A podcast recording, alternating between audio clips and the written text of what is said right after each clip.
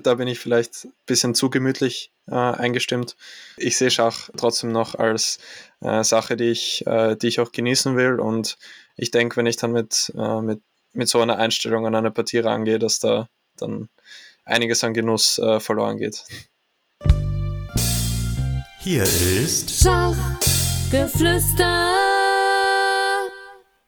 Herzlich willkommen zu einem neuen Podcast von Schachgeflüster. Mein Name ist Harald Schneider-Zinner. Dieser Podcast entsteht in Kooperation mit der Chess Sports Association. Der heutige Gast ist der Spieler, mit dem ich wohl am längsten gearbeitet habe. Als ich ihn kennenlernte, spielte er noch im Kindergarten und gleich bei seinem ersten größeren Turnier qualifizierte er sich für die Jugendstaatsmeisterschaft unter acht Jahren. Neun Jahre später, als ich zum Frauenkader wechselte, musste ich ihn schweren Herzens ziehen lassen. Er war damals 14 Jahre alt und frisch gebackener Fiedemeister. Natürlich verfolge ich seine Entwicklung sehr genau und freue mich umso mehr, ihn heute als Großmeister begrüßen zu dürfen. Herzlich willkommen, Felix Bloberger. Hallo Harald, danke, dass ich dabei sein darf. Ah, ist auf jeden Fall cool. Ja, sehr gerne, Felix. Du, bevor wir in nostalgischen Erinnerungen schwelgen von lang vergangenen Zeiten, bleiben wir doch mal im Jetzt-Zustand. Vor circa einer Woche bist du von der Einzel-Europameisterschaft aus Slowenien zurückgekommen. Etwas früher allerdings erwartet, denn vor der Schlussrunde musstest du abbrechen, weil Covid dich eingeholt hat. Wie geht's dir denn heute so? Ja, also das war natürlich äh, nicht ganz erfreulich damals, dass das Turnier so hat enden müssen, aber ähm, jetzt geht es mir schon wieder äh, voll gut. Also ähm, die ganze Erkrankung war nur bei mir zumindest nur so ungefähr drei, vier Tage äh, und dann hat alles wieder ziemlich gut abgeklungen. Na, das ist doch schön zu hören und dann hoffen wir, dass du dich gut ausgerastet hast. Zurück zur Europameisterschaft. Äh, du hast sechseinhalb Punkte aus den ersten zehn Runden erzielt. Ein durchaus ganz nettes Elo Plus gemacht mit einer Performance fast an die 2600. Ja, wie warst du denn mit deinem Turnier zufrieden? Beziehungsweise erzähl uns ein bisschen vom Turnierverlauf und vom Turnier an sich. Ja, also es war ähm, wieder am selben Ort wie auch die Team-Europameisterschaft letzten Jahres. Ähm, in, in so einem Thermenresort in äh, in Slowenien. Ähm, also vom, äh, vom Platz her, wo gespielt wurde, kann man sich gar nicht beschweren. Also die Hotels waren, waren sehr schön und auch, äh, auch der Spielsaal war sehr geräumig und ähm, von dem her eigentlich gute Konditionen. Ähm, es gab dann nur, sonst kann man auch sagen, gab es einige Probleme. Ähm, viele Spieler hatten dann irgendwie so, einen, so eine Art Magen-Darm-Virus, ähm, weil, weil irgendwas mit dem Essen anscheinend falsch war.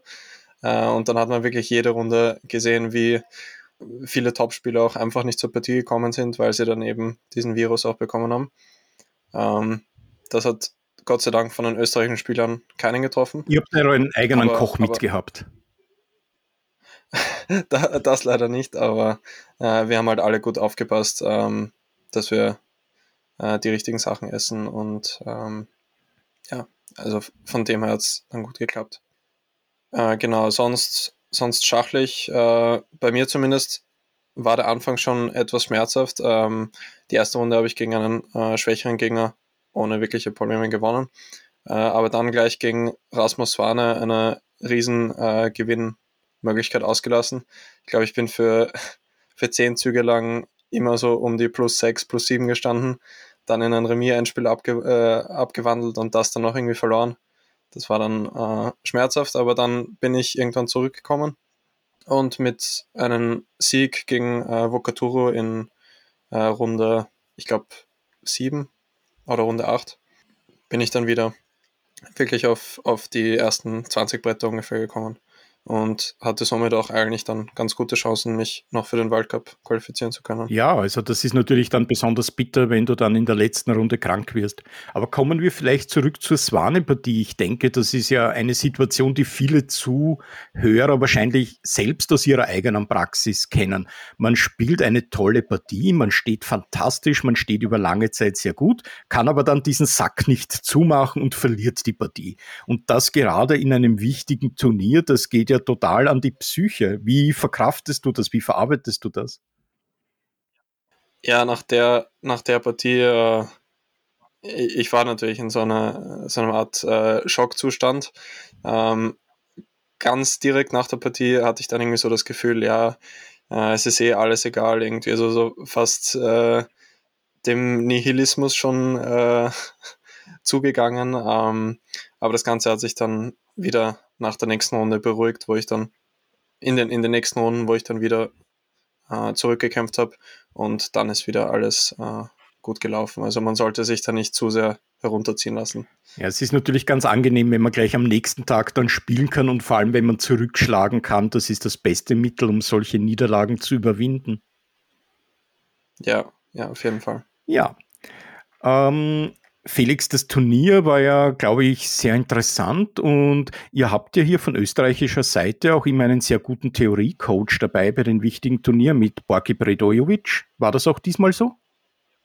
Ja, genau. Borki war wieder dabei für, für Markus, äh, Valentin und, und mich. Also er hat uns bei der Vorbereitung dann immer geholfen. Ja, und ich denke, die Eröffnungen sind ja auch sehr gut gelaufen.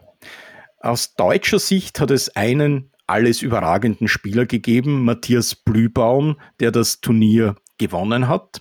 Und er ist mit einem Remis in Runde 1 gestartet und dann ist etwas Unglaubliches passiert. Er hat sechs Partien hintereinander gewonnen. Was für eine unglaubliche Serie, oder? Ja, also Blübaum äh, als erster Platz hat mich dann im Endeffekt auch eher überrascht. Natürlich äh, ist er, war natürlich einer der Favoriten dort, aber ähm, sein Spielstil ist halt doch eher irgendwie ähm, nicht auffallend. Er, er, macht kaum Fehler, ähm, spielt sehr solide, aber normalerweise rechnet man mit Leuten wie zum Beispiel Saric, die halt wirklich einen Angriffsstil haben ähm, und jede Partie dann voll auf Gewinn spielen. Zumindest ich habe eher mit so jemandem gerechnet, aber äh, ich finde, im Endeffekt hat, hat sich Blübaum absolut verdient. Also er hat wirklich dort eigentlich am mit Abstand die beste Leistung erbracht. Ja, der Gewinner verdient sich's immer und Glück braucht man bei so einem Turnier wahrscheinlich auch immer dazu, um das Turnier gewinnen zu können. Ja, ich denke, ich denke, bei fast allen solchen Top-Turnieren ist immer ein, ein gewisses Glück, äh, braucht man ein gewisses Glück, um, um auch dann gewinnen zu können im Endeffekt. Und man muss auch die Fähigkeit haben, so einen Lauf mitzunehmen, sich in so einen Flow hineinzuspielen, dass es einfach von selbst geht. Ja, ja, auf jeden Fall. Und für Blühbaum war dann ein schwieriger Punkt gekommen, nämlich der, wo er angefangen hat nachzudenken, jetzt habe ich Chancen auf Platz 1. Wie könnte das sein? Und auf einmal ist sein ganzes Spiel nicht mehr so gelaufen wie vorher. Ja, aber es ist trotzdem beeindruckend, dass er dann nicht komplett die Nerven geschmissen hat. Also er hat dann noch immer seinen Schach gespielt und keine, keine Fehler gemacht. Also ähm, ich denke, er hat das Ganze sehr gut äh, sehr gut behandelt. Genau, denn er hatte das Turnier dann mit vier Remisen, na, sagen wir es mal, austrudeln lassen. Austrudeln ist übertrieben, weil in der letzten Runde hat er seinen Gegner doch durchaus gefeitet und hätte Blühbaum die letzte Partie verloren, wäre der Titel weg gewesen. Ja, so schnell kann es gehen. Ja. ja, und da braucht man wirklich auch, glaube ich, eine durchaus mentale Stärke, um gerade in der letzten Runde bestehen zu können. Entweder um das Remis zu erreichen, das man braucht, was vielleicht gar nicht so einfach ist, weil Spiel auf Remis hat immer eine Gefahr in sich oder eine Must-Win-Situation. Und ich denke, solche Must-Win-Situationen hast du ja durchaus ähm, erlebt in Turnieren, wo es dann darum gegangen ist, ob du in der letzten Partie die Großmeisternorm schaffst. Ja, das war eigentlich bei, ich, ich denke, fast allen meinen, zumindest bei den ersten zwei ähm, Normen war das der Fall, dass ich dann in der letzten Runde noch äh, den Gewinn gebraucht habe. Äh, war in beiden Fällen zumindest, äh, zumindest hatte ich weiß, also ein bisschen bessere Chancen. Ähm, aber jetzt merke ich, dass ich beide von den Partien dann gewonnen habe, ähm, was natürlich sehr erfreulich ist, dass das dann geklappt hat. Aber natürlich ist es nicht angenehm, so eine Situation zu haben, aber vielleicht hilft es einem sogar, wenn man dann diese Einstellung hat, dass man, dass man jetzt wirklich, äh, dass nur der ganze Punkt äh, wirklich zählt und dass alles andere äh, einfach nicht genug ist. Also man, man, viele Spieler, für viele Spieler wäre das sicher auch ähm, gut, so eine Situation zu haben. Ja, weil man auf ein klares Resultat spielt, nämlich auf Gewinn. Gibt es dann ja irgendeine besondere Idee, wie du an solche Situationen herangehst? Legst du die Partien dann betont scharf an oder betont ruhig oder ist es vom Gegner abhängig? Ist auf jeden Fall ähm, auch vom Gegner abhängig, ähm, aber ich denke, in solchen Situationen ist es das Wichtigste, äh, dass man einfach viele Figuren am Brett lässt, ähm, halt in, in keine wirklich sehr remisslichen Endspiele äh, abwickelt oder einfach in Stellungen bleibt, wo man, wo man dann auch denkt, dass man noch genügend äh, Gewinnchancen hat. Und abgesehen von diesen objektiven Kriterien ist es wahrscheinlich wichtig, die Situation an sich auszublenden und einfach zu spielen, oder? Ja, Denke ich auch. Ja. Und dazu gehört natürlich auch eine gewisse mentale Stärke.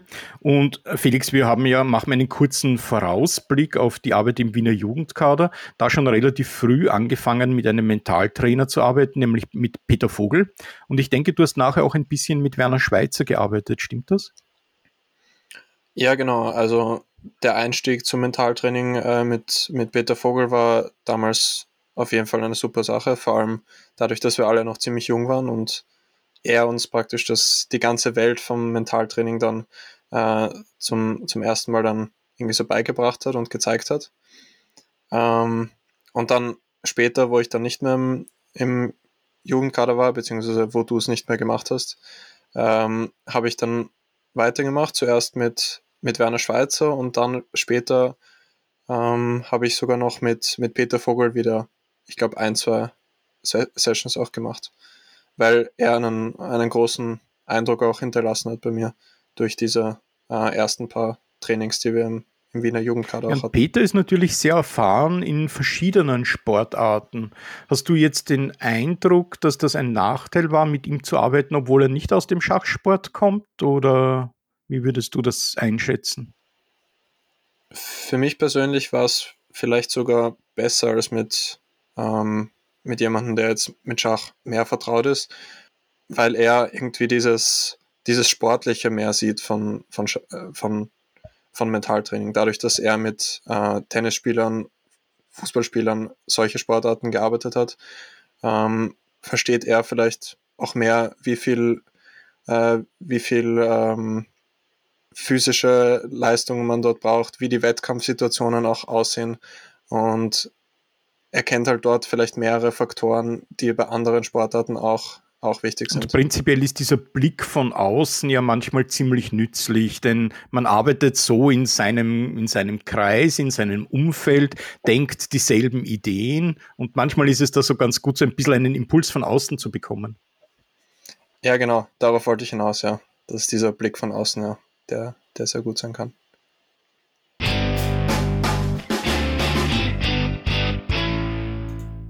Hallo liebe Hörer, es geht gleich weiter. Hier ist Michael. An dieser Stelle ist, glaube ich, der richtige Moment, um auf ein Seminar hinzuweisen, das Harald Schneider-Zinner gemeinsam mit dem genannten Peter Vogel durchführt. Das Seminar lautet Mentale Stärke, sieben Lektionen zum Erfolg. Und der Untertitel Verbesserungspotenziale im Schachsport und in der Lebensführung. Es findet statt vom 24. bis 26. Juni in Salzburg die Kosten betragen 175 Euro und mehr Informationen erhaltet ihr in der Videobeschreibung. Da verlinke ich das Seminar nochmal. Jetzt geht's weiter mit dem Interview.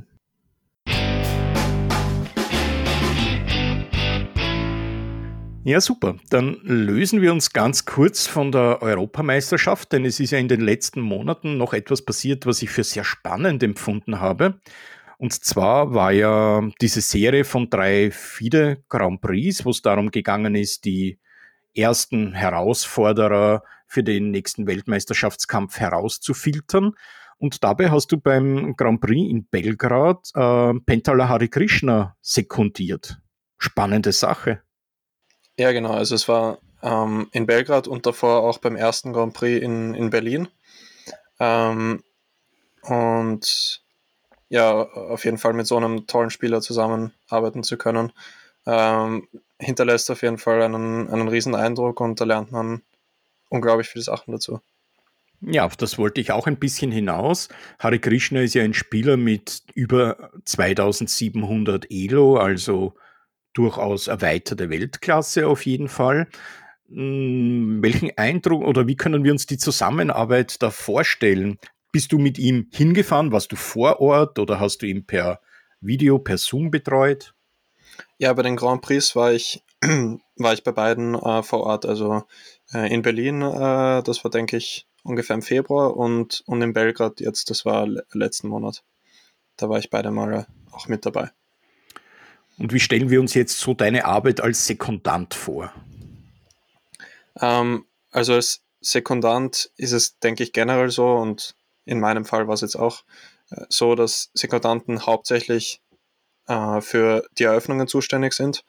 Ähm, und falls sich während des Turniers eben neue Eröffnungsfragen, ähm, falls neue Eröffnungsfragen auftauchen, ähm, und das ist eigentlich immer der Fall. Also es, äh, es werden immer neue Sachen kommen, die die Gegner dann gespielt haben in den vorigen Runden und wo man sich dann darauf vorbereiten muss. Äh, und das sind die Sachen, um die ich mich dann eben zwischen den Runden kümmere und wo ich ihm dann äh, dort die eine oder andere Empfehlung geben kann. Und Freizeitprogramm hast du auch ein bisschen mit ihm gestaltet? Seid ihr dann spazieren gegangen gemeinsam oder war es jetzt wirklich eher nur dieses Arbeiten an der Eröffnung? Ja, das ist, denke ich, die andere Facette, die als Sekundant auch wichtig ist. Äh, man, muss sich, man muss sich auch äh, verstehen, also Sekundant mit Spieler. Äh, man braucht, denke ich, ein gutes Verhältnis, sonst macht das Ganze relativ äh, wenig Sinn. Ähm, also wir sind dann natürlich spazieren gegangen, sind gemeinsam essen gegangen, haben auch so gemeinsam Zeit verbracht. Also es war, es war immer auch praktisch Zeit für uns, die wir dann gemeinsam verbracht haben und genutzt haben, genutzt haben, um eben ein bisschen Ablenkung für ihn auch äh, von, von dem ganzen Stress während dem Turnier äh, zu haben. Das ist ja, glaube ich, auch ganz wichtig, dass man zwischendurch den Kopf frei kriegt und auch Situationen zum Lachen hat. Ja, ja, auf jeden Fall. Ja, Felix, wie ist denn diese Verbindung zu Hari Krishna zusammengekommen? Das ist ja auch nicht jemand, der ihm so alltäglich im Verein über den Weg läuft. Ja, ja das stimmt. Ähm, es war ziemlich interessant. Ich habe ihn erstmals ähm, letzten Dezember in Warschau kennengelernt, bei der äh, Blitz- und Rapid-Weltmeisterschaft, wo ich auch gegen ihn gespielt habe. Und danach haben wir schon ein bisschen geplaudert, haben uns gut verstanden.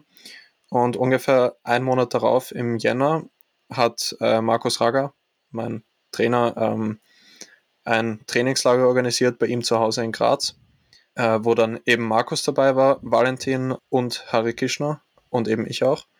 Ähm, und nach diesem Trainingslager hat er eben diese Einladung zum Grand Prix dann bekommen und hat dann relativ kurzfristig noch einen Sekundanten gebraucht. Ähm, und da bin ich halt die erste Person, die ihm anscheinend eingefallen ist. Ja, dann musst du aber beim Trainingslager, denke ich, durchaus Eindruck hinterlassen haben, sowohl in schachlicher Sicht als auch in persönlicher Sicht. Denn wie du gesagt hast, wenn man dann so zwei Wochen beisammen ist oder längere Zeit zusammen ist, ist die Chemie ganz wichtig. Ja, also ich denke, wir haben uns dort schon äh, sehr gut verstanden und äh, ich denke auch, dass das für ihn so war, äh, würde ich jetzt sagen. Ähm, und ich denke auch, dass das ein, ein wichtiger Faktor für ihn war selbst wenn er jetzt viele stärkere Spieler auch als mich nehmen könnte, ähm, hat es so einfach äh, gut auf, auf persönlicher Basis einfach, einfach gepasst. Felix, was denkst du, hast du von diesen Erfahrungen in der Zusammenarbeit bei diesen zwei Grand Prix mit Hare Krishna für dich mitnehmen können? Ähm, also es waren auch nicht nur diese zwei Grand Prix, ich habe auch davor bei ihm zu Hause ein bisschen äh, Zeit verbracht und haben dort sehr, sehr viel gearbeitet. Ähm, also ich glaube, Vorbereitungszeit insgesamt waren noch drei Wochen. Und vor allem in dieser Vorbereitungszeit habe ich, würde ich sagen, ähm, das, das meiste gelernt. Und zwar, äh, dass man einfach unglaublich viel arbeiten und trainieren muss, um dann auch so ein Spieler zu werden. Also wir haben teilweise irgendwelche, ich habe Studien aufgebaut oder Mathprobleme und gerade wo ich es aufgebaut habe und noch kontrolliert habe, ob die, ob die Figuren richtig stehen, hat er schon gesagt, die nächste bitte. Also es war, äh, es war immer so, dass, äh, dass ich wirklich einfach nur sprachlos war von, von dem, was er, was er von, von Schach versteht. Ja, es ist schon fantastisch, wie stark diese tollen Leute sind und dann so eng miteinander arbeiten zu können, ist natürlich etwas Wunderbares. Weil du gesagt hast, dass du vor allem gelernt hast, ja, wie viel man auch arbeiten muss, um so stark zu werden. Das erinnert mich an ja eine unserer letzten Gespräche vor zwei Monaten bei der ersten Bundesliga, wo du gesagt hast, man muss für Schach oder man muss für seinen Sport brennen, wenn man den wirklich professionell und wenn man den professionell erfolgreich betreiben möchte, denn man arbeitet als Profi im Schachsport speziell vielleicht sechs, sieben Stunden rein schachlich am Tag plus wahrscheinlich eben dieses physische Training plus eventuell Mentaltraining. Ja, genau. Also wenn man, wenn man das nicht liebt, was man macht, oder wenn man äh, nicht wirklich extreme Motivation hat und das gern macht, äh, dann macht es, denke ich, keinen Sinn. Das ist genauso wie wenn man irgendeinen äh, 8-Stunden-Job pro Tag eben hat, äh, wo man äh, einfach keine Freude dran hat und irgendwann, äh, irgendwann wird es einem dann zu viel werden und dann wird man sagen, äh, jetzt reicht's. Also äh, lange, auf, auf langfristige Zeit äh, muss man, muss man einfach, ähm, muss es einem einfach gefallen, was man macht. Ja, wir kommen dann ein bisschen auf dieses Brennen und auf deine Leidenschaft für den Schachsport noch zurück. Lass uns noch ein bisschen bei dem Grand Prix mit Hare Krishna bleiben.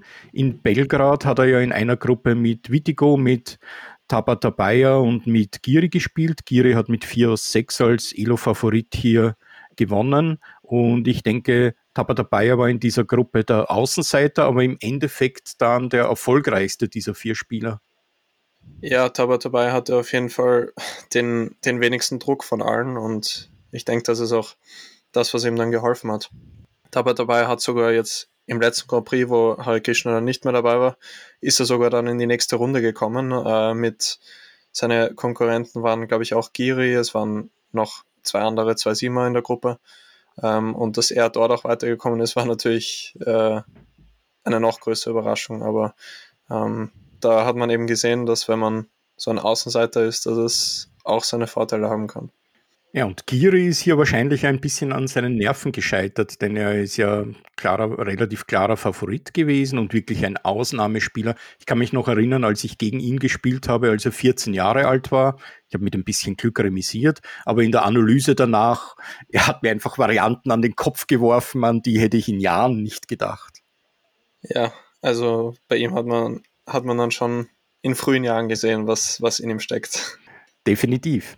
Ja, wie gefällt dir denn eigentlich dieser Qualifikationsmodus, der jetzt angewandt wurde? Die Modi ändern sich ja relativ regelmäßig und jetzt war so eben diese drei Grand Prix, zwei hat man spielen müssen und es hat eine Vorrunde gegeben, wo die Spieler in Vierergruppen doppelrundig angetreten sind und nachher dann in einem K.O.-Modus. Wie würdest du das einschätzen? Gelungen, nicht gelungen? Ja, es ist auf jeden Fall ein interessantes System. Ähm, ich weiß jetzt nicht genau, wie es davor war, also vor einigen Jahren, ob es da auch solche Grand Prix gab. Ich denke eher nicht, dass es eher was Moderneres ist. Ähm, das einzig Verwirrende bei dem ganzen System sind dann irgendwie diese, äh, diese Punktezählungen am Ende. Also es kennt sich dann keiner wirklich aus, äh, wer jetzt diesen Platz, also wer diese zwei Plätze fürs Kandidatenturnier bekommt. Das ist alles etwas verwirrend. Ähm, aber sonst ist es sehr spannend anzuschauen mit diesen äh, Vierergruppen und dann eben K.O. Also ich denke, die FIDE könnte auch schlechtere Formate nehmen. Also ich bin persönlich damit ziemlich zufrieden, wie das gerade läuft. Ja, also sportlich mit Sicherheit interessant und wie gesagt, Schwachstellen gibt es meistens bei jedem Modus und dabei eben diese ein bisschen Unübersichtlichkeit. Lass uns zurückkommen zu einem Punkt, den ja die FIDE betrifft. Durch diese unsäglichen, durch diesen unsäglichen Krieg in der Ukraine, durch diesen Angriffskrieg von Russland, wurde ja Russland die Olympiade, die für Moskau geplant worden ist, entzogen und findet jetzt im Sommer 2022 in Chennai statt. Ich nehme an, Felix, oder ich hoffe, oder ich bin sicher, du bist fix gesetzt im Team. Ja, meines Wissens noch schon. Also ich denke, äh, das Team ist schon relativ fix. Ich hoffe, ich verrate jetzt nicht, äh, was ich nicht verraten darf, aber ich denke, dass äh, Markus, Valentin, ich und David schon fix sind. Ähm, und beim fünften Platz wird dann noch, äh, wird noch geschaut. Ja, und wenn ich es jetzt richtig im Blick habe, Felix, ist es deine erste Olympiade. Stimmt das für Österreich? Ja, genau. Dadurch, dass die letztes Jahr, äh, vor, vor zwei Jahren schon abgesagt werden musste, äh, wird es dann die erste sein, ja. Also. Wäre schon 2020 in Moskau geplant gewesen, nicht wahr? Ja, habe ich mich schon damals gefreut, ähm, weil die Olympiade war immer eine Sache, ähm, was wirklich ein Riesenziel von mir war, dass ich dort Österreich vertreten darf. Ähm, habe ich schon als, äh, als ich noch ganz klein war, wirklich davon geträumt, dass das äh, eins der Dinge ist, die ich unbedingt äh, erreichen will. Und dass das jetzt praktisch schon vor der Tür steht, ist, äh, ist natürlich super. Also da freue ich mich sehr. Ja, das glaube ich. Und es findet ja auf einen historisch durchaus interessanten Ort oder in einer interessanten Stadt vor, nämlich in Chennai. Und in Chennai hat ja 2013 die Weltmeisterschaft, der Weltmeisterschaftskampf stattgefunden zwischen dem regierenden Weltmeister Vishwanadan Anand und Magnus Carlsen. Und Anand ist ein Superstar in Indien. Er wird bei uns so verehrt wie, ja, sagen wir bei Marcel Hirscher vielleicht, wenn man das so vergleichen kann, als ein richtiger ja. Superstar im Sport. Aber dieser Heimvorteil war vielleicht 2013 für Anand auch ein, ein Heimnachteil, weil der Druck doch sehr groß war und man hat gesehen, jede Menge Groupies um ihn herum und Carlsen hat dann gewonnen. Aber auf jeden Fall spannend, wenn man so als Schachspieler ja so verehrt wird, oder? Ja, auf jeden Fall. Also ich denke, in, in China werden wir eine extrem gute Organisation haben. Ähm, dadurch, wie du gesagt hast, dass Schach dort einfach einer der wichtigsten Sportarten ist, neben Cricket nehme ich an. Und deshalb denke ich, dass, dass sie mit Chennai dann im Endeffekt eine, eine, eine sehr gute Lösung gefunden haben. Und es gibt ja eine unglaubliche Anzahl an jungen, starken, hungrigen Indern. Jetzt war ja gerade ein tolles Open in Reykjavik in Island und von den Top 10 gesetzten Spielern kamen fünf aus Indien und einer hat ja dann, Pragnanda, der bekannteste, hat er dann auch gewonnen. Ja, ist erstaunlich. Also da sieht man auch den, den, äh, den Effekt, den Anand dann äh, im Endeffekt auf auf die nächste Generation äh, gehabt hat. Ähm, ich denke, dass es so, so sein wird, dass die Spieler damals Anand wirklich angehimmelt haben als, äh, als absolutes Vorbild. Ähm, und ich denke, dass das äh, einer der wichtigsten ausschlaggebenden Faktoren war äh, dafür, dass Indien jetzt eine, einen so guten Nach Nachwuchs äh, im Schach auch hat. Auf jeden Fall, ja. Felix, du bist ja praktisch mit Carlsen, zumindest in deiner wirklich starken Schachzeit als Weltmeister groß geworden. Welcher ist dein Lieblingsweltmeister? Ist es Carlsen oder eher ein anderer oder gibt es da jetzt keine wirklichen Präferenzen?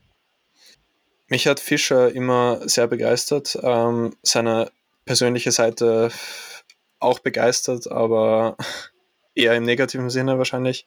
Ähm, aber wie er damals einfach, äh, obwohl er gegen die Sowjets praktisch äh, alleine dagestanden ist ähm, und trotzdem kann man sagen, alle vernichtet hat eigentlich äh, bis zu einem gewissen Zeitpunkt, ähm, fand ich äh, wirklich immer sehr beeindruckend. Aber sonst auch von, von der moder modernen Zeit kann man natürlich äh, nicht darüber äh, vorbeisehen, dass Carlsen natürlich wahrscheinlich einer der besten oder der beste Schauspieler äh, aller Zeiten ist. Ja, aber die Präzision und die Energie, die Fischer ausgestrahlt hat, war natürlich unglaublich. Und wie du gesagt hast, er wollte nicht nur gegen seinen Gegner gewinnen, er wollte seinen Gegner vernichten. Ja. Ist man mit ähnlicher Einstellung an eine Partie heran? Le leider nicht, würde ich sagen. Also da bin ich vielleicht äh, ein bisschen, bisschen zu gemütlich äh, eingestimmt. Ähm, Oder ein bisschen zu humanistisch. Ja, ich sehe, ich sehe Schach äh, trotzdem noch als äh, Sache, die ich, äh, die ich auch genießen will. Und ich denke, wenn ich dann mit, äh, mit, mit so einer Einstellung an eine Partie rangehe, dass da dann einiges an Genuss äh, verloren geht. Ja, das kostet dich vielleicht ein paar Elo-Punkte schachlicher Natur, aber bringt dir unglaublich viele Elo-Punkte sympathischer Natur. Ja. Felix, dein erster Einsatz für Österreich im Nationalteam, jetzt abgesehen vom Mitropa-Cup, sondern bei der Elite, war dann 2019 bei der Team-Europameisterschaft und du hast unter anderem gegen die ja, fantastischen Spieler Howell und Tomacek remisiert. Ja, Tom, ja, Tom Chuck, gell? Tom Chuck, ja. Tom Chuck, genau. Ja, das war die erste Erfahrung. Ähm, wo ich auch noch, würde ich sagen, mir, mir persönlich mehr Druck gemacht habe. Dadurch, dass ich das erste Mal dann dabei war, äh, wollte ich den anderen und auch mir selbst beweisen, dass ich es äh, dass ich es auch verdient habe. Ähm, aber den Druck habe ich jetzt mittlerweile, würde ich sagen, nicht mehr. Ich nehme das jetzt alles eher gelassen ähm, und schaue einfach, dass wir als Team das bestmögliche Ergebnis dann erzielen können. Ja, und ich denke, ihr habt im Team auch immer durchaus durch die Atmosphäre überzeugt und ich glaube, diese Gelassenheit und diese Selbstsicherheit, aber auch diese Selbstsicherheit, die auf Arbeit bei dir beruht, die spürt man auch und ich denke, das wird sicherlich ein tolles Turnier. Lass uns einen ganz großen Switch jetzt machen und zurück zu deinen Wurzeln, zu deinen Anfängen gehen. Wie ich schon vorher gesagt habe, Schach hat ja bei dir schon im Kindergarten begonnen. Und da hatte, glaube ich, auch durchaus deine Mama ja einen Anteil, die ja auch als ja, Kindergartenpädagogin tätig ist. Und deine Eltern an sich. Ja, genau. Also Schachspielen habe ich eigentlich im, im Kindergarten eben zum, zum ersten Mal aufgegriffen. Ähm, es gab damals das Projekt äh, Schach im Hort, was eigentlich nur für, für Hortkinder, also schon für die älteren Kinder äh, vorgesehen war. Aber ich habe das Ganze irgendwie dann auch bemerkt, dass da die größeren Kinder schon Schach spielen äh, und habe dann irgendwie, ähm, irgendwie hat es mir dann gefallen und äh, habe ich mal gefragt, ob ich das, ob ich das dann auch ausprobieren kann. Und der Trainer dort ähm, ist dann irgendwie auf mich, auf mich aufmerksam geworden und hat meiner Mutter dann empfohlen, dass ich mal bei dem einen oder anderen Jugendturnier mal mitspiele. Genau, und das war ja dann schon die Wiener Jugendlandesmeisterschaft, äh, wo ich dich kennengelernt habe. Nicht nur dich, sondern auch einen kongenialen Partner eigentlich damals, der genauso alt war wie du, nämlich Nico Moser. Und ihr zwei wart damals ja ähm, Freunde, Konkurrenten, habt mehr oder weniger auch dieses Jugendschach beherrscht, euch gegenseitig auch stark gemacht. 2008, denke ich, war das. Hast du da noch Erinnerungen daran, an dieses erste Turnier? Ich kann mich noch vage an, an, an das Turnier erinnern, ähm, wie es dort ausgesehen hat, ein bisschen, ähm, an die Stimmung ein bisschen, aber das meiste davon ist, ist leider schon, schon äh, verschwunden. Ja, es ist ja doch schon ewig her und du bist ja in der Zwischenzeit dann auch durch die Erfolge, die du in der Jugend gehabt hast, eigentlich total durch die Welt gereist, angefangen von Sibirien bis Uruguay, könnte man sagen, oder? Ja, ja. Hm, welche dieser Jugendweltmeisterschaften hast du so am besten in Erinnerung, sei schachlicher Natur oder von der Umgebung oder vom Essen? Ähm, in Kantimansisk, also wie du gesagt hast, in, in Sibirien, das ist die Weltmeisterschaft, die mir eigentlich wahrscheinlich am, am besten in Erinnerung geblieben ist, äh, wo ich auch die besten Erfahrungen hatte. Das war, denke ich, 2016, da war ich noch in der U14, ähm, wo ich letztendlich Zehnter geworden bin, aber mittlerweile, also zwischendurch, glaube ich, sogar mal Erster war nach fünf, sechs Runden. Ich glaube, da haben wir sogar zu zweit damals noch Vorbereitung gemacht äh, über Skype. Ähm, und das ganze Setting dort, also die Eröffnungszeremonie, die, äh, die, die Abschlussfeier dann, ähm, also die Preisverleihung, äh, das war alles, das haben die Russen einfach super organisiert mit dann äh, mit Tänzen und äh, einfach das, das volle Programm. Und, und auch so, also die, ähm, es gab dort viele, viele verschiedene äh, Sachen zum Anschauen ähm, und das war gerade im Herbst, wo das Ganze einfach sehr, sehr idyllisch dort, dort ausgesehen hat. Also Kanti Mansisk ist mir sehr, sehr gut in Erinnerung geblieben. Ja, schöne Erinnerungen. Wenn ich zurückdenke an die Arbeit mit dem Jugendkader aus Wien, mit dem Wiener Jugendkader von 2008 bis 2016, habe ich auch viele tolle Erinnerungen. Natürlich auch schwierige Zeiten gegeben, das ist immer so, aber im Großen und Ganzen haben die tollen Zeiten äh, überwogen. Und da hat es ja auch, glaube ich, eine richtige Challenge im Team gegeben. Eine positive mit gutem Gruppenklima, aber durchaus ja, starke Spieler, die sich gegenseitig gematcht und in die Höhe gezogen haben. Unter anderem Valentin Tragnev, der auch Großmeister geworden ist, Christoph Menezes, der internationaler Meister geworden ist, Konstantin Peirer, der jetzt die 2400 Elo gerade überschritten hat sehr starke Mädchen wie die Nicola Meyerhuber, die Nationalspielerin geworden ist, starke Mädchen, die regelmäßig die Jugend Staatsmeisterschaften gewonnen haben. Ja, wie hast du so diese, diese Challenge empfunden? Ähm, also ich persönlich war immer äh, bei diesen Konkurrenzkämpfen, die haben mich nie so wirklich äh, interessiert, würde ich sagen. Äh, natürlich war immer ein bisschen der Wille da, irgendwie besser als die anderen zu sein. Ähm, aber wirklich beeinflusst hat mich das wahrscheinlich am wenigsten. Äh, Im Endeffekt ist es bei mir dann darauf angekommen, dass ich einfach von mir selbst persönlich äh, mehr haben wollte ähm, und dass ich mich einfach von mir aus äh, verbessern wollte. Äh, und das hatte dann keine wirklichen äußeren Faktoren, sondern, ähm, sondern eher, es ist einfach von, von mir gekommen, dass ich dann äh, den nächsten Schritt äh, Richtung Profitum machen wollte. Also auch dieses Brennen in dir, was du ja vorher schon angesprochen hast. Und ich denke, ein wichtiger Schritt Richtung Profitum war ja dann auch die Wahl deiner Schule, wo du in eine ja, Schule gegangen bist, wo Hochleistungssport gezielt und bewusst gefördert wurde und wo die Schule dem Sport nicht im Weg stand. Ja, ich bin, ich bin zur, ähm, zum Sportleistungszentrum äh, Wien West in die Schule gegangen. Das war die Oberstufe. Ähm, das hat 2016 dann begonnen und bis letztes Jahr, äh, 2021, habe ich maturiert.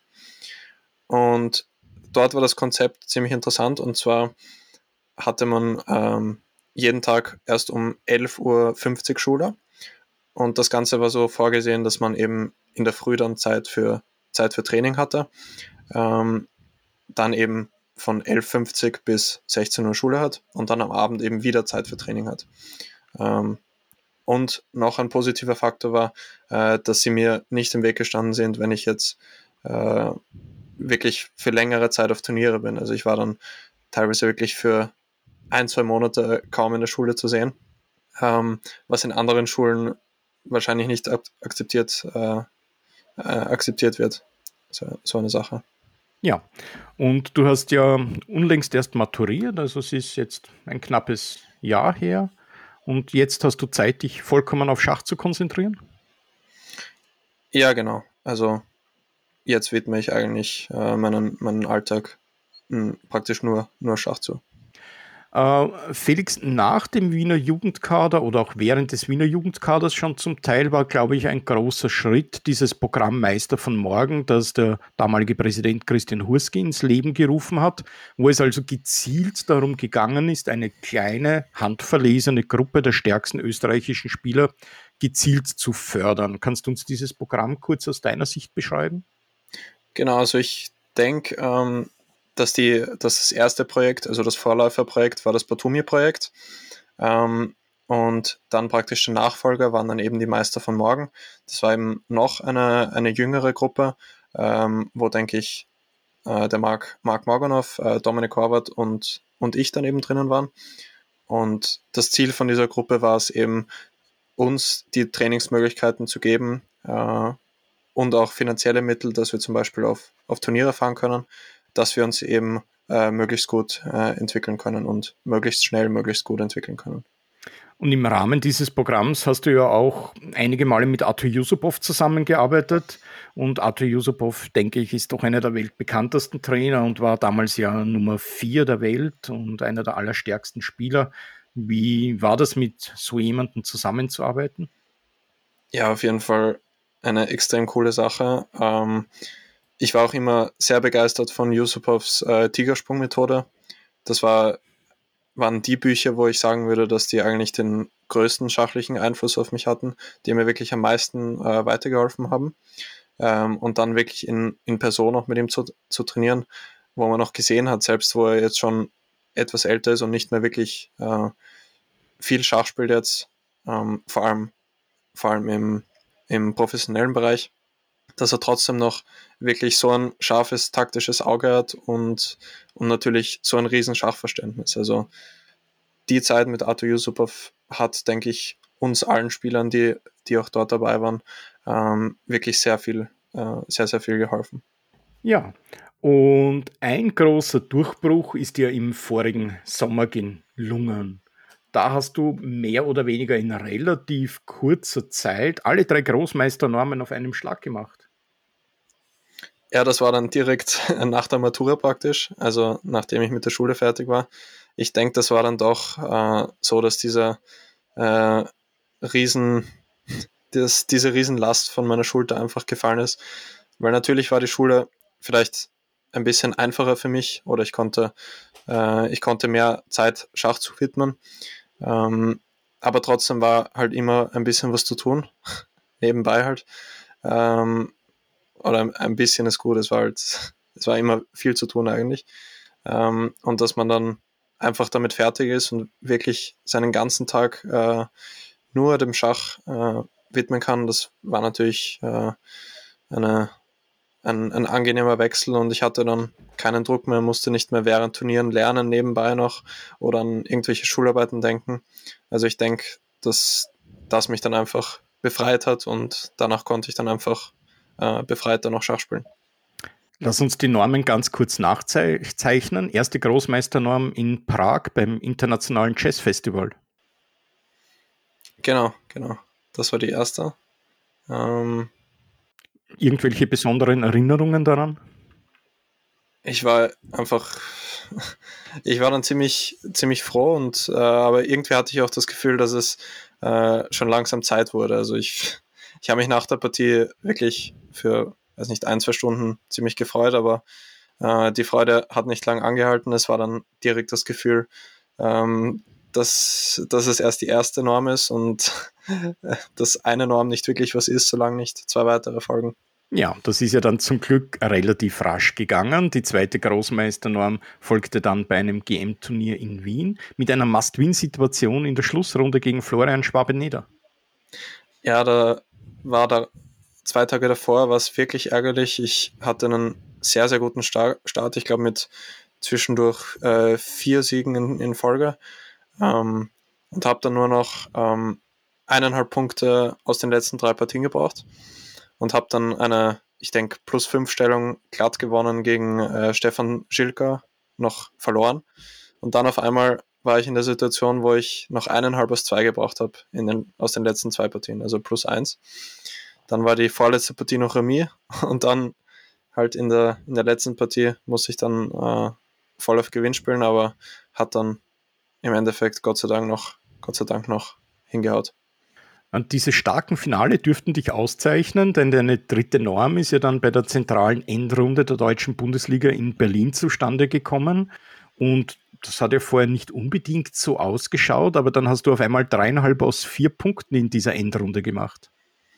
Ja, es, das war das einzige Turnier jetzt, äh, würde ich so sagen, oder die einzigen Partien, äh, wo ich nicht direkt an die Norm gedacht habe eigentlich. Ich bin einfach äh, hingekommen. Ich hatte natürlich noch ein bisschen im Hintergrund, dass eine Norm vielleicht möglich ist, äh, aber ich wollte dort einfach mein, mein bestes Schach zeigen, einfach spielen und genießen. Ähm, und dann, wo auf einmal drei auf drei da waren, gegen drei Großmeister, äh, hat dann in der letzten Runde das, das Remis einfach zur, zur letzten Norm noch gereicht. In welchem Team spielst du in der deutschen Bundesliga, Felix? Das sind die Schachfreunde Berlin. Wer spielt noch in der Mannschaft?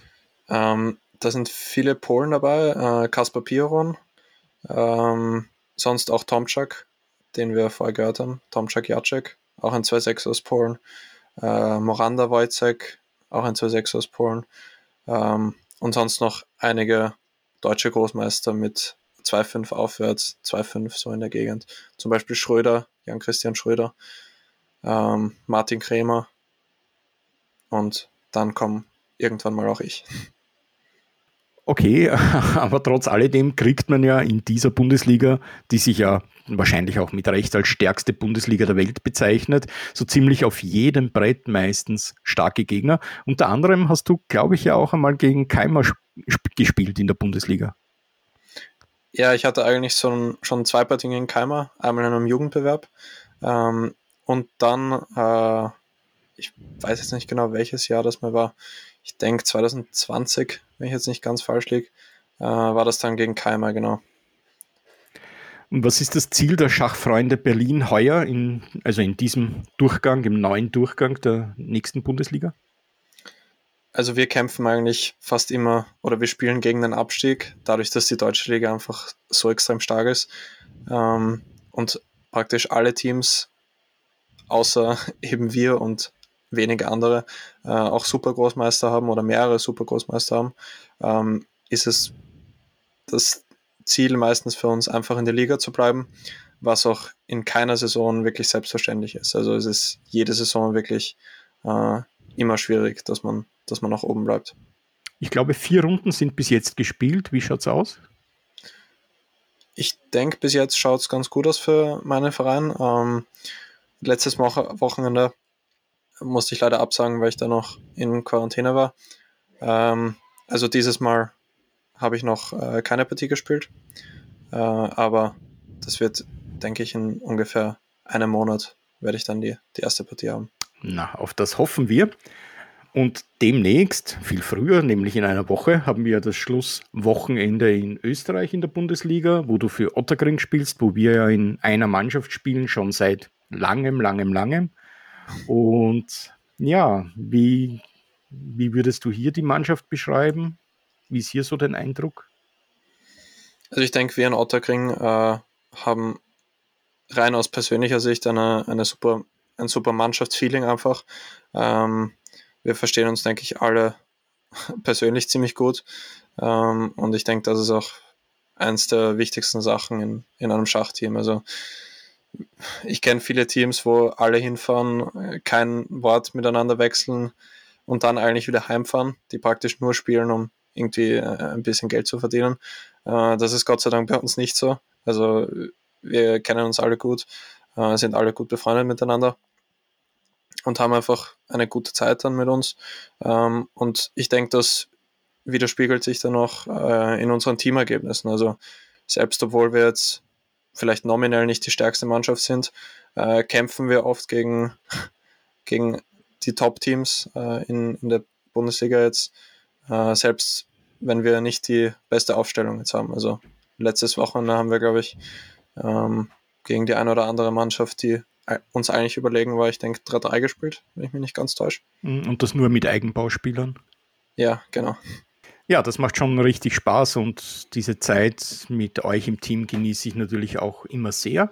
Aber auch in Österreich gibt es natürlich starke Gegner. Unter anderem spielt auch der neue Europameister Blühbaum, nämlich für Jenbach. Ja, bei Jenbach finde ich es ein bisschen schade, dass sie äh, keine österreichischen Spieler haben. Ähm, aber sie haben trotzdem ein super Team und ähm, der Vorteil ist, dass wir gute Gegner bekommen.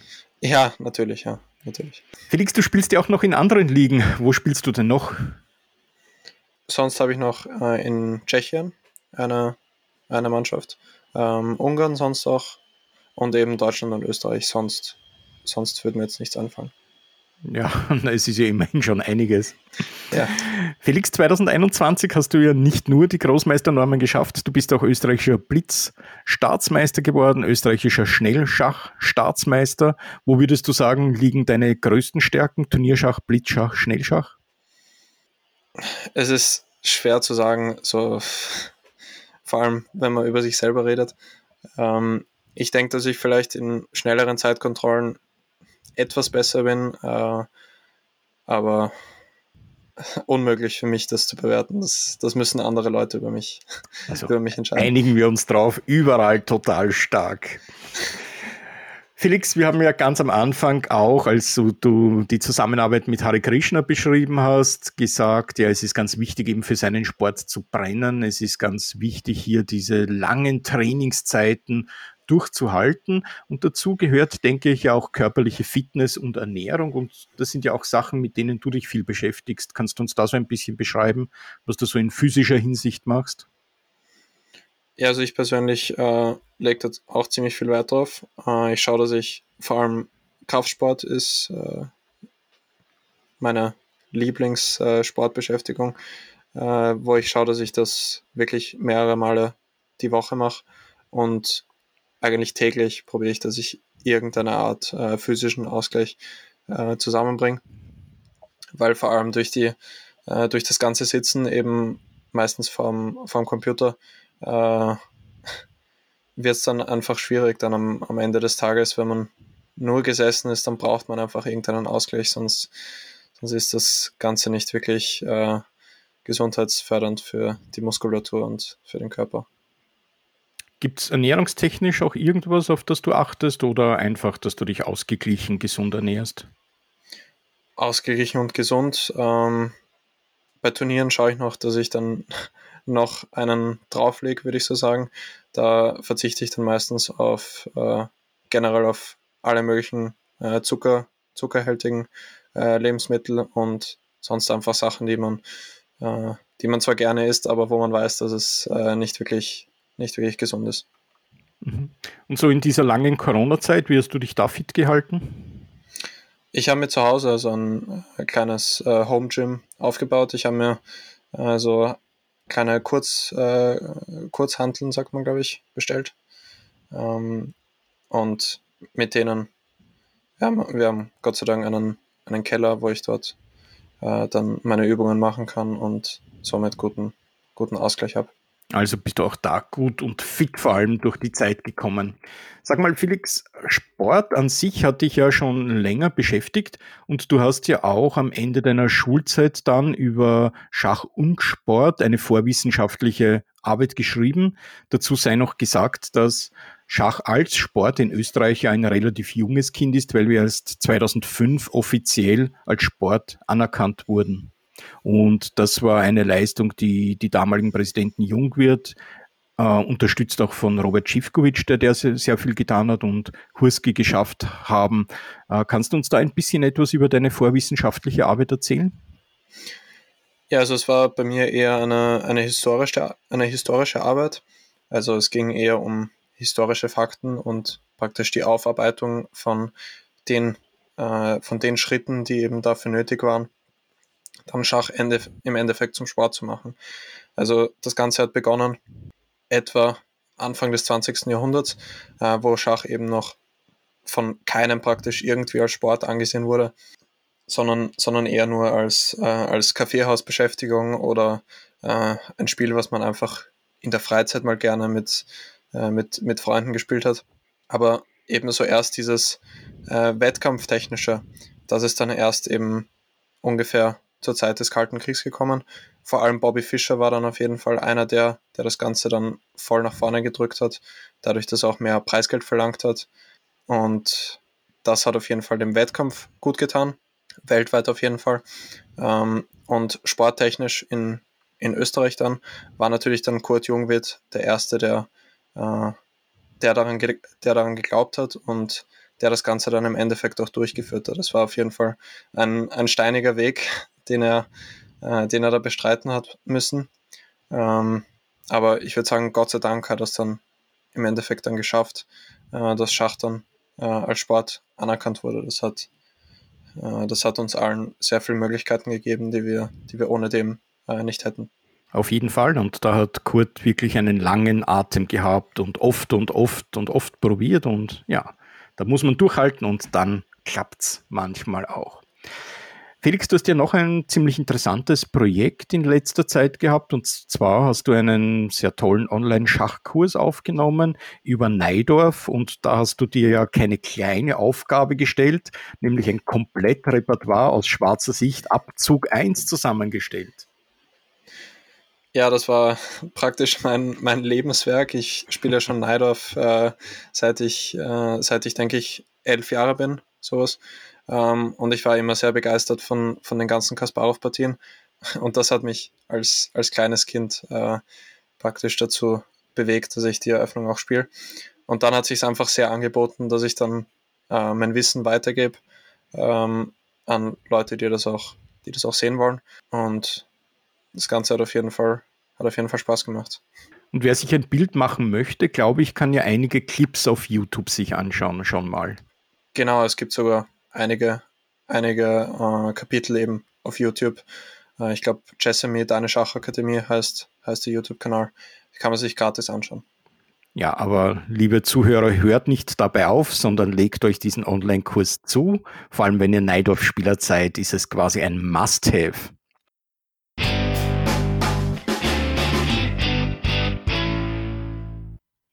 Hallo liebe Schachfreunde, hier ist nochmal Michael.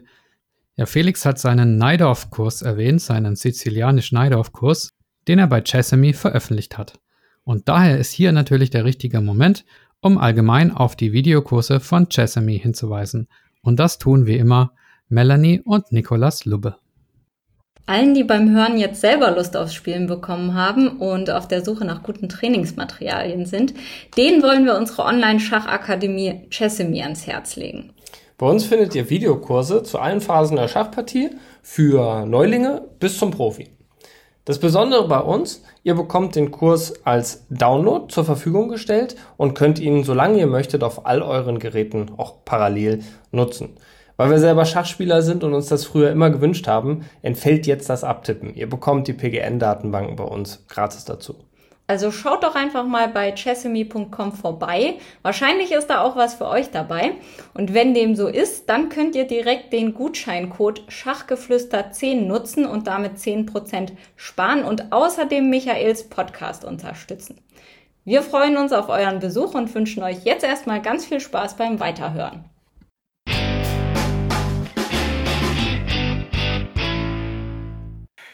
Felix, wir kommen langsam, aber sicher zum Ende.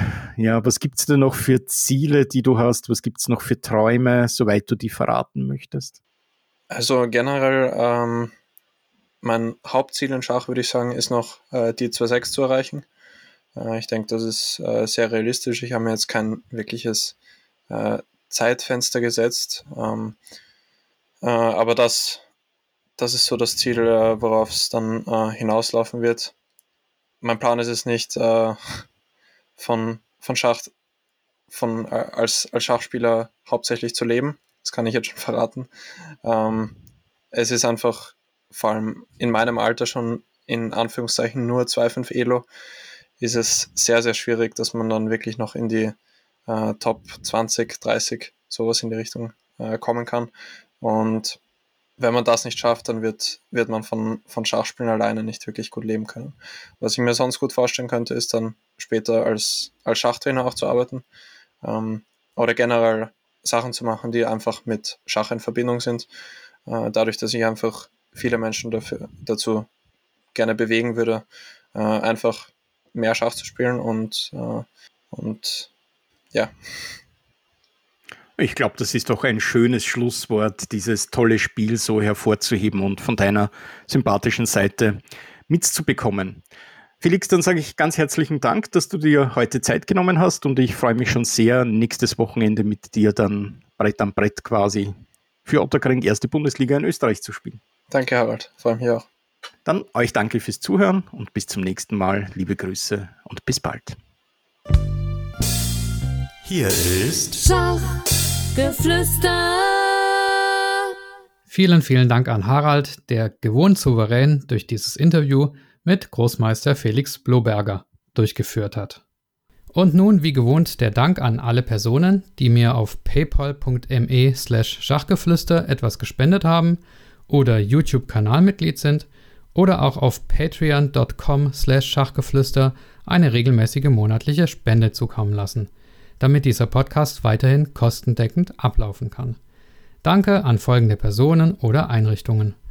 Andreas Wirox, Armin Züger, Dr. Benjamin Steinhilber, Dieter Riegler, Frank Rothmann, Friedhelm Küch, Güven Manay vom interkulturellen Schachverein Satranj Club 2000, Hans aus Berlin, Dr. Joachim Meyer-Brix, Manuel Rüther, Marc Hofmann, Markus Schirmbeck, Oliver Bremer, Peter, Peter Hug von DSSP, die Schulschachprofis, ihr habt ihn gerade eben im Interview gehört, die Internetseite schachtraining.de, Sven Ossenberg und Tim Bialuszewski. Viele Grüße und bleibt verspielt. Euer Michael.